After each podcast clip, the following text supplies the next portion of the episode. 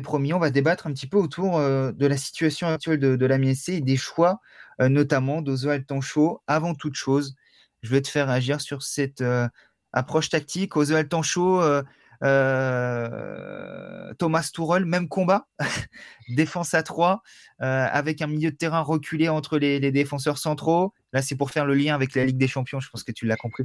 Je suis un peu taquin.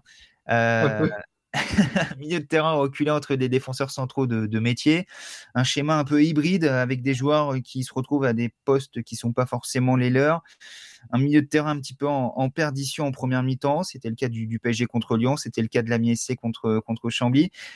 Bref, est-ce que tu, as compris qu'Oswald Tanchot renouvelle cette défense euh, à 3, euh, même si on est plus passé dans, une défense à 4 en deuxième mi-temps, euh, Juan ne redescendait plus vraiment.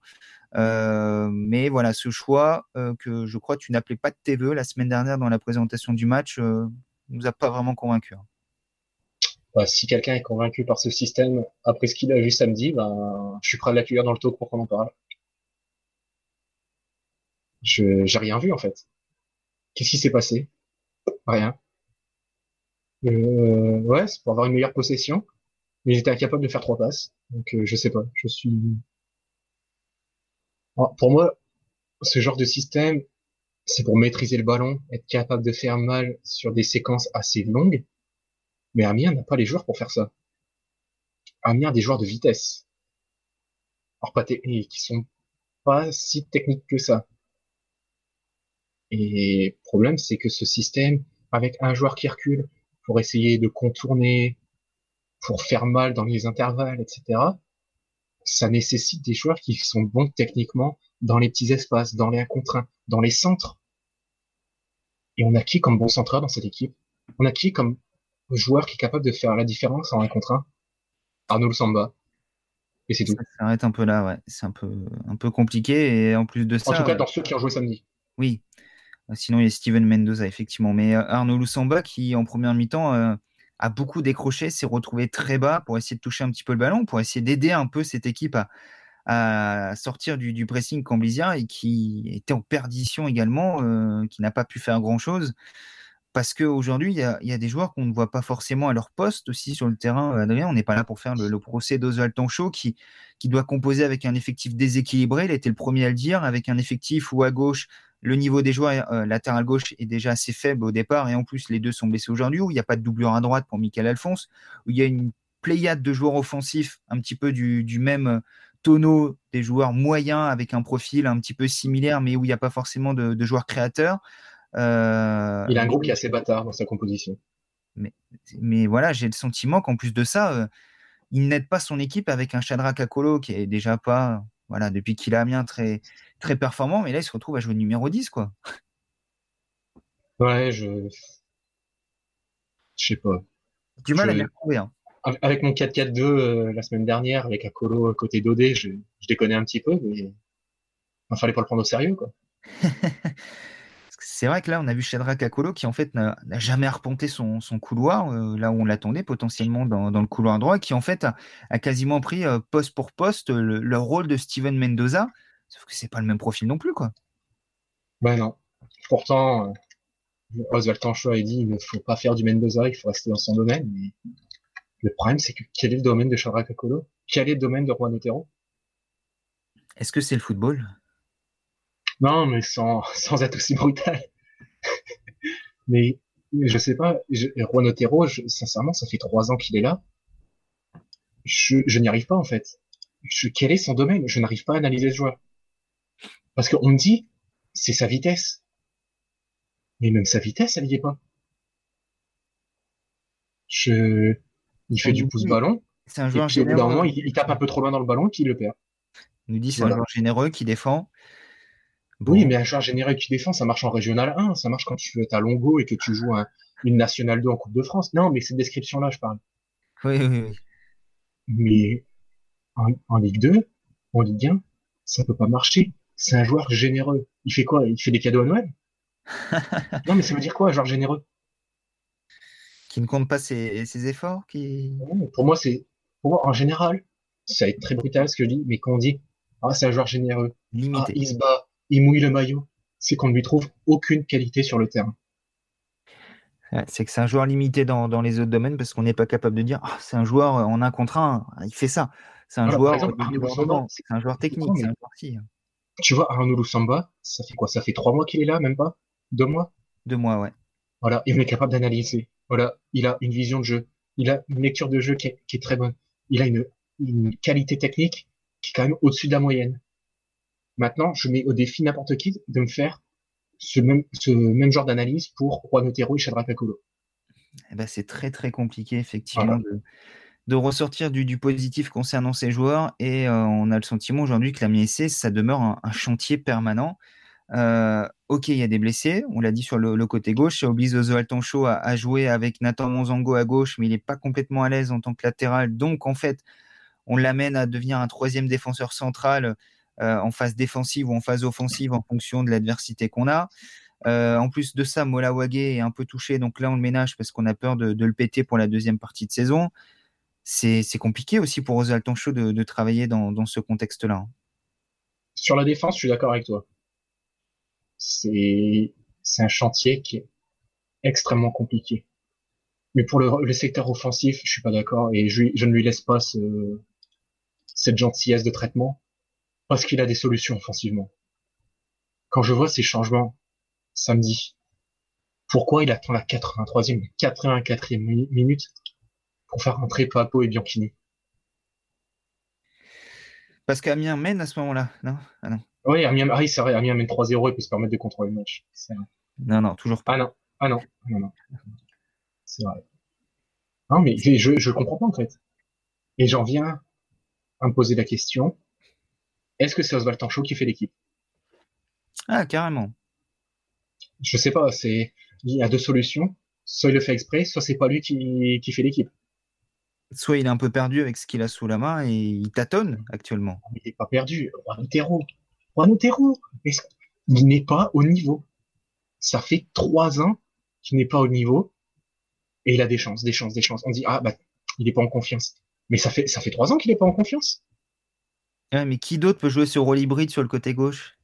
Hmm. si. Je, vais, je vais répéter à chaque talk. Hein. Je vais le répéter. Jason Papo? Tu penses qu'il peut défendre comme euh, Juan Otero? Et euh... Mais, à un moment, un moment dans le football, faut attaquer pour, pour, gagner.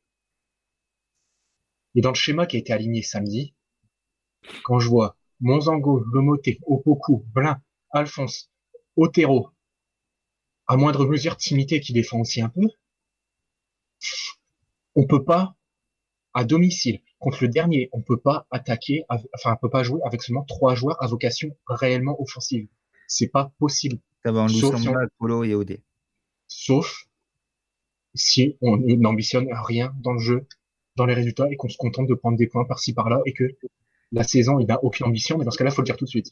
C'est bizarre parce que Zoltan Show avait pas vraiment la même lecture du match que toi. Pour lui, il considérait qu'il y avait beaucoup de joueurs offensifs sur le terrain samedi.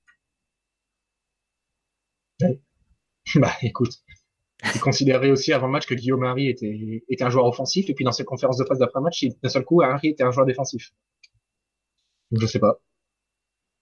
Bon, dans, dans les faits, Adrien, le, retour de, Mendoza, celui également d'Iron Gomis au milieu de terrain va peut-être ramener un petit peu de, stabilité, peut-être un peu plus de cohérence dans, dans cette équipe, mais est-ce qu'à Valenciennes, on, reste dans ce, ce schéma-là, sachant que Sanassisi ne sera pas là et que Adam Lewis devrait être encore un peu court. Donc on a toujours ce souci à gauche, sachant que Mola Wagé euh, sera peut-être une nouvelle fois absent. Euh, on, on, continue comme ça, on continue avec les mêmes, on continue à ne pas faire jouer un Jason Papo qui, qui pourtant, euh, euh visiblement, des échos qu'on a satisfait le, le staff la semaine à l'entraînement, montre des, des, bonnes choses, mais qui au moins retourne sur le banc. Non, mais c'est ça qui, qui me rend dingue c'est qu'un jeune est bon, se bat, fait quelques bonnes prestations, il passe à côté d'un match d'une mi-temps, il le paye tout de suite. Ceux qui ont coûté de l'argent, ils peuvent se rater pendant quatre mois d'affilée. Et le discours, c'est ah, faut leur donner une chance, il était juste pas en confiance. C'est le football, ça, Adrien. Oui. Les joueurs sont pas sur un pied d'égalité, ils ont pas la même valeur. Oui, mais c'est bien ça le problème. Mais c'est que quand t'es Manchester City, Liverpool, le Real, le Bayern. Tu peux te permettre ce genre de choses parce que tu as des certitudes. Quand t'es l'Amiens SC, tu peux pas. Tu dois mettre tes meilleurs joueurs. Et est-ce qu'Amiens aligne ses meilleurs joueurs chaque week-end? Non. Et moi, il y a une surprise. Euh, c'est Amadou 6, par exemple, qui au début de l'ère euh, temps chaud semblait s'imposer comme un, comme un titulaire. Tu te rappelles de la conférence de presse d'introduction de chaud Amadou 6 c'était à côté de lui et c'était des louanges. Tout à fait. Et il loupe sa première mi-temps à 3. Ça, il n'y a pas de souci. Ça arrive. Il y a des mots visiblement avec Oswald Tonchot, puisqu'à huis clos, on peut voir les deux euh, se regarder, discuter pendant la première mi-temps, puisque si c'était du, côté du, banc de touche amiénois, il sort à la mi-temps et depuis, on l'a vu 20 minutes sur 3 matchs. C'est particulier quand même, alors qu'il semblait être un titulaire en puissance, que Mendoza n'était pas là euh, samedi contre Chambly. Euh, Moi, je me rappelle du discours du Ah, Amadou, c'est un, un, joueur très bon techniquement, il est polyvalent, il peut jouer à gauche, à droite, en tant que 8, en tant que numéro 9. Et en fait, il, joue à gauche ou à droite du banc, en fait, maintenant. non, mais en étant, en étant violent. Mais... Une minute contre Dunkerque, trois minutes contre Rodez, sept minutes contre Chambly, le temps réglementaire. En ajoutant le temps additionnel, on va être à peu près dans, dans, les 20 minutes que j'ai énoncées précédemment. Mais ce qui fait qu'aujourd'hui, on a un petit peu du mal à comprendre les choix d'Oswald Tonchot dans la durée, puisque avant ça, on l'a dit, Amadou 6 n'avait pas joué en début de saison, puisque blessé. Donc, euh, le premier match d'Oswald Tonchot à Caen, il rentre à 20 minutes du terme, et tout de suite derrière, titulaire contre Grenoble, 90 minutes, titulaire contre Sochaux, 90 minutes, titulaire contre Toulouse, 90 minutes, titulaire contre Auxerre, 90 minutes, titulaire contre Clermont, 88 minutes, puis ce match à 3 où il sort à la mi-temps, et depuis, moins de 20 minutes de temps de jeu en trois matchs. Est-ce que ce serait pas une guéguerre d'ego? Et dans le même temps, Shadrach Akolo a vu son temps de jeu augmenter sans donner le sentiment d'en faire plus que ce que faisait Amadou 6 précédemment. Amadou 6 c'était intéressant. Bon, c'était pas non plus du très haut niveau, mais c'était intéressant. Mais Shadrach Akolo à côté, il, il est pas au niveau. Et tu vois, c'est ça qui me dérange. C'est que pour une histoire, alors je sais pas exactement tout ce qui s'est dit, peut-être qu'on extrapole ce qui s'est passé à 3, hein, effectivement. Hein, mais, euh... Ouais, mais la, la, coïncidence est quand même assez incroyable si c'est le cas. Entre ça, et puis on l'a dit, Jason Papo qui, pareil, euh, à Auxerre loupe son match. Il hein, faut l'avouer, il était titulaire pour la première fois depuis un petit moment. Euh, il fait pas une partie euh, transcendante, loin de là, mais depuis. C'est que si on punit tous ceux qui, font, qui passent à côté de leur match, Amiens va jouer avec les U17 là. non, mais sérieux. Bah à côté de, à côté de ça, on a beaucoup Alexis Blin, par exemple. décevoir et puis il est toujours là. Par exemple, j'aime beaucoup Alexis Blin, mais son début de saison n'est pas au niveau. Mm. Il est passé à, côté, à, côté de, de bon nombre de matchs. Qui est un peu le symbole de cette équipe d'Amiens que je trouve un peu perdue, moi, en fait. Mm-hmm. Mais je suis d'accord avec toi. Et par exemple, j'en ai parlé, je t'en ai parlé samedi, pendant le match, sur la première demi-heure, Alexis Blin, il errait comme une âme en peine. Mm-hmm. Parce que défensivement, il n'y arrivait pas. C'est contre, et quand il avait le ballon, il était perdu. Il ne savait pas quoi faire du ballon quand il arrivait à le garder côté Lyon se retrouvait avec un check timité qui, qui, découvre un nouveau poste, hein, qui n'est pas un, relayeur euh, naturel, donc qui savait pas trop où se placer, qui plus est dans ce schéma un peu, un peu hybride, pour ne pas dire bâtard, on est d'accord. Plus Arnaud Loussamba, qui est souvent était en fait derrière lui parce qu'il décrochait énormément pour essayer de venir toucher le ballon et, remonter un petit peu le cuir. Euh, et devant lui, il avait des, des joueurs qui n'étaient pas en mouvement, alors que pourtant, c'est ce qu'on attend d'eux. Je pense notamment à Juan Otero et à Chadra Kakolo. Et quand ils étaient en mouvement, ils n'étaient pas capables de faire la différence. C'est ça, donc c'est compliqué. On a l'impression que c'est un problème. Cette première mi-temps, je l'ai revu ce matin parce que je ne voulais pas euh, rester sur le sentiment de, ce match samedi ou peut-être à chaud sur l'énervement de ce qu'on a vu, on peut euh, amplifier euh, les choses. Et en fait, j'ai à boulet rouge gratuitement. Ça, je l'ai revu ce matin et ça n'a fait qu'amplifier en fait ma frustration de ce match. Et je me suis dit en fait c'est pire que ce que je pensais. Mais oui. Oui, c'est, il y a, rien eu dans cette première mi-temps. Quel est le jeu de la SC aujourd'hui? Pour moi, il y en a pas. Hormis euh, se battre et arracher des points, et si on prend les points, c'est bien. Et ça sert Mais je pense qu'en fait, on, sous-estime l'ère des braqueurs.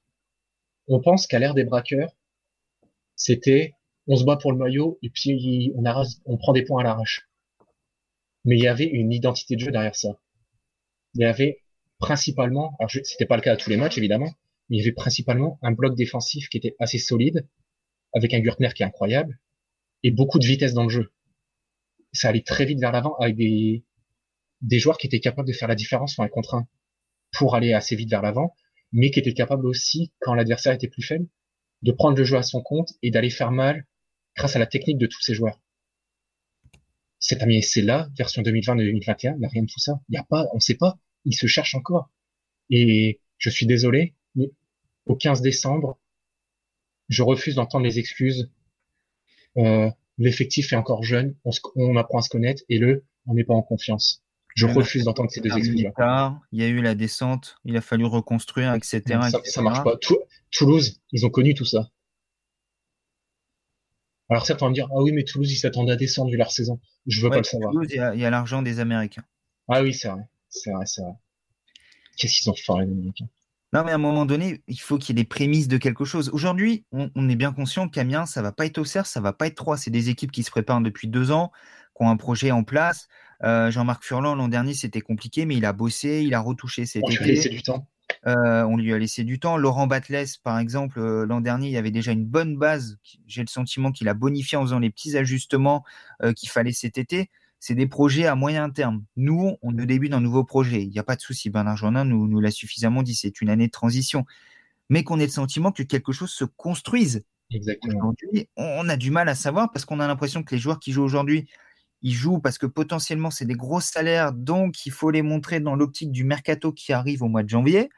Euh, les jeunes qui ont montré des choses durant la préparation, on ne pense pas uniquement à, Jason Papo. Bon, bah, une fois que le championnat arrive, bon, bah, vous êtes bien gentil, mais euh, attendez encore votre tour et puis euh, si on vous donnera une chance de temps en temps, mais si vous saisissez pas le bâton, euh, eh ben on va vous battre avec. Euh, si, dans les 10 minutes de temps de jeu qu'on vous donne, vous mettez pas un doublé, bah vous jouerez plus. C'est ça. Oswald Tonchou arrive avec un 4-3-3, une identité de jeu qui a l'air assez, assez Ligue 2 en réalité, c'est-à-dire voilà. ouais, mais il y avait une identité. Et on a l'impression que tout ça c'est un peu c'est un peu disparu de mois, à peine deux mois plus tard. Alors, on dit hein, une nouvelle fois, il a des circonstances atteignantes avec un effectif un peu décimé sur le plan défensif aujourd'hui, avec des suspensions à chaque match, etc. Il n'y a pas de problème. là, une fois que Lusamba était suspendu, il ne pouvait pas le faire jouer. Il n'y avait que Gomis et Blin. Là, cette fois-ci, c'était Gomis qui était suspendu, puis Mendoza, etc. etc. il y a des pépins à gauche. L'avant-centre, il y a eu les débuts compliqués de Stéphane Nedé tout ça, on veut bien le mettre à son, à son crédit, entre guillemets, euh, en disant, voilà, tout ça n'est pas évident, mais on a l'impression qu'en fait, il se complique encore plus la tâche, des fois mmh avec des choix un peu compliqués, en manquant un peu de simplicité, en voulant peut-être réinventer un peu les choses, etc. Euh, ce qui fait qu'on a le sentiment, même dans ces choix de joueurs, qu'il n'y a, pas de ligne directrice. C'est assez frustrant de voir euh, l'évolution de cette première partie de saison de la MSC. On espérait une montée en puissance. Comptablement, on l'a, mais je rappelle qu'Amiens a affronté Dunkerque, un promu, Rodez et Chambly, les deux derniers. Euh, la, vraie vérité, on, en parlera dans la troisième partie du talk, on la saura peut-être contre Valenciennes, qui est quand même un cran au-dessus sans être un cadre du championnat. Mais c'est peut-être là qu'on va voir si vraiment il se passe quelque chose sur ce mois de décembre avec la MSC au-delà des 7 points sur 9. C'est ça. Et je vais être très violent, mais cette équipe me fait penser à Dunkerque ou Nancy. C'est-à-dire qu'on ne sait pas où ça va. Euh, Dunkerque, euh, Guingamp, pas Dunkerque. Pourquoi Dunkerque? Je ne sais pas. Guingamp, ouais, ok, je vois la, la comparaison. Oui, je suis désolé, non, c'était pas Dunkerque que j'avais en tête, c'était Guingamp, excusez-moi. Ça me fait penser à Guingamp ou Nancy. On ne sait pas où ça va. Et en général, quand on ne sait pas où ça va, ça finit dans le mur. En tout cas, on peut être inquiet. Et en plus de ça, la satisfaction du début de saison, c'était l'aspect défensif. Amiens prenait peu de buts et on s'est dit le jour où ça va se mettre en place devant, on avait notamment analysé, tu te rappelles Adrien, les expected goals en disant qu'Amiens sous-performait un peu offensivement et que ça allait rentrer dans le rang. Mhm. Au, classement, c'est le cas parce que finalement Amiens est 12e aujourd'hui à une place moyenne qui correspondait à peu près aux expected goals à ce moment-là, qui positionnait mhm. Amiens autour de la 8e, 9e place. On n'en est pas loin. Mais le problème, c'est qu'aujourd'hui, Amiens prend plus de buts également. Euh, et le fait de marquer ne, suffit pas. Et, ça, ça énerve un petit peu Oswald Tonchot qui n'apprécie pas forcément qu'on lui dise tout le temps la qualité, la qualité du contenu. Il dit qu'on commence déjà par être un peu plus euh, solide derrière et à partir de là, on pourra espérer mieux. On l'écoute. Depuis un moment, on marque au moins un par match. À une époque, un but par match, ça nous aurait permis de gagner un 0. On prend aussi trop de buts en ce moment. Et dans notre période euh, actuelle, je pense qu'on a aussi besoin de, de, faire un match à zéro erreur. Et on fait, vous êtes beaucoup en train de parler de l'aspect qualité, mais il faut aussi constater que défensivement, on fait des erreurs. On fait des erreurs qui nous coûtent des buts et qui font qu'aussi, la semaine dernière, on fait une grosse erreur sur le but qu'on encaisse. Et là, on fait encore une grosse erreur. Donc faire les matchs derrière, quand on est dans une position en bas de classement, c'est des fois dur euh, mentalement. Donc il, il faut qu'on stabilise tout ça, qu'on fasse des matchs un peu plus sereins avec une bonne balance entre la solidité défensive et l'efficacité. Bon, bah quand on gratte un peu, en fait, euh, il y a encore beaucoup de travail du côté de la SC. Évidemment. Évidemment. Mais. Je sais. J'ai l'impression, ça va être violent, hein, mais que son discours est parfois fataliste, en fait. En se disant, ouais, je fais ce constat-là. C'est vrai. Et puis voilà à lui de trouver les solutions. C'est aussi pour ça ah qu'il est là. C'est pour ça qu'il est là. Il y a eu un sursaut au classement, ça on ne peut pas nier. Il y, a, il y a du mieux, mais on a le sentiment que, un petit peu comme je, prenais la, métaphore euh, à l'antenne de, la tribune de France Bleu Picardie hier soir, c'est un petit peu l'élève talentueux, mais, mais laborieux, qu'on branle pas une, qui est un petit peu au fond de la classe, et non pas qui amuse la galerie, mais on sent qu'il y, a, des capacités, mais qu'on va pas au bout de celles-ci. Et c'est ça aussi qui frustre aujourd'hui. Du... Ouais, qui, se contente d'un 12 sur 20 alors qu'il a les capacités pour avoir 16. Ouais, ou même qui se contente d'un 9, mais on sent que si on le pousse, euh, il pourrait avoir 14-15, mais non pas qu'il veut se faire. Tu changes les chiffres juste pour faire la différence. Ouais, aussi pour prouver qu'on est en dessous de la moyenne. Parce qu'aujourd'hui, a dans la première partie de tableau. Mais, mais, voilà, c'est ça. C'est l'élève qui a des capacités, mais qui va pas au bout de lui-même, qui va pas au bout de ses capacités, qui, qui en a sous le pied, mais peut-être qui ne s'en rend pas compte ou qui, qui se gâche. C'est ça aujourd'hui le sentiment qu'on a aussi avec la MSC. Et c'est pour ça qu'on est exigeant et parfois très dur. Et on est aussi parce qu'on sait que cette équipe peut faire mieux. Et on est aussi exigeant parce qu'aujourd'hui, Amiens n'est plus le promu national qui vient en Ligue 2 pour se maintenir. Amiens est un club qui a trois saisons de Ligue 1 derrière lui, donc qui doit malgré tout profiter de cet héritage pour être mieux qu'un candidat au maintien, quand bien même oui. que la saison d'après n'est pas évidente. En fait, au-delà de, de l'aspect héritage en, de Ligue 1, etc., il y a la qualité des joueurs quand même. Je suis intrinsèquement, ils pas des manches quand même. Ils savent jouer au foot, pour la plupart. Ah, ils savent taper dans le ballon. Enfin, je sais pas, je prends Mendoza, c'est quand même, ah, malgré toute son individualité, etc., c'est un joueur de Ligue 1 on ne l'enlèvera pas de la tête. En tout cas, il a prouvé en Ligue 1 que sur des périodes, sur des phases, il avait largement le niveau. Ouais, et il a la constance d'un joueur de Ligue 1. un joueur de Ligue 1 entre 8 et, 20 dans, les clubs. Ouais, de Angers jusqu'au promu, par exemple. C'est ça, ouais. Euh, Alexis Blas, c'est un joueur de Ligue 1, même s'il s'est beaucoup battu pour le maintien. Nicolas Sopoko est clairement un joueur de Ligue 1. Régis Girtner en est un. Mola Wagé en est un. Arnaud Lusamba, pour moi, c'en est un, mais bon, faut qu'il le montre encore un peu plus, même si depuis son arrivée, on sent quand même qu'il y a du mieux dans le secteur offensif, et c'est pas une coïncidence. Enfin, il y a des joueurs qui ont le niveau Ligue 1, et en fait, c'est pour ça qu'on est exigeant, parce qu'on sait qu'ils sont capables de le faire. À eux de le prouver désormais sur le terrain. Il reste deux journées d'ici la trêve internationale pour, euh, pour le faire contre Valenciennes et Ajaccio. Et on sera présent ces deux matchs, vous pourrez les suivre sur le 11aminois.fr avant une, euh, une, trêve qui va faire du bien à, tout le monde. Une trêve qui va permettre un peu de, de se mhm. reposer, de travailler et de revenir, on l'espère, avec de, meilleures intentions en, 2021. Après cette année 2020, compliquée à, beaucoup de niveaux pour, pour l'Amiens SC, mais Amiens est, toujours debout, toujours vivant et euh, peut toujours espérer mieux performer durant la deuxième partie. Euh, de saison. Je sais que tu aimes beaucoup cette euh, dédicace, Adrien, donc euh, j'en ai, ai, profité pour la placer. C'était le, bon moment. Parfait. Adrien, je te remercie. On se retrouve jeudi pour la troisième partie du, talk. On, débattra de, ce match à Valenciennes, un match qui s'annonce compliqué pour la MSC, même si VA n'est plus sur la même dynamique du début de saison. Ça reste un adversaire très difficile à prendre au NO. Et ce ne sera pas une partie de plaisir pour la MSC qui devra être beaucoup plus costaud que dernièrement. Mm-hmm. Ça, c'est bien vrai, ça. c'est bien vrai. Non, puis j'ai. Alors, certes, je vais, je redire une chose c'était il y a quatre mois, c'était en amical. Mais la défense avait souffert contre Valenciennes en amical. Tout à fait, même si la défense a un peu changé depuis. Et que l'attaque de Valenciennes est un peu moins performante. Attention. Attention, euh, un match important, un match euh, sans doute un petit peu euh, tournant, entre guillemets, dans, la saison de, de qui peut potentiellement amener le, club dans la première partie de tableau en cas de, victoire ou confirmer les limites et peut-être les, lacunes intrinsèques de cette équipe durant, durant toute la saison. En tout cas, c'est un match qui sera très intéressant à suivre vendredi à partir de 19h45 sur le 11 grâce à notre live écrit et audio en partenariat avec France Bleu Picardie et donc présenté à partir de, jeudi sur le site avec euh, la conférence de presse et euh, le podcast autour de ce match. N'oubliez pas, c'est vendredi 20h.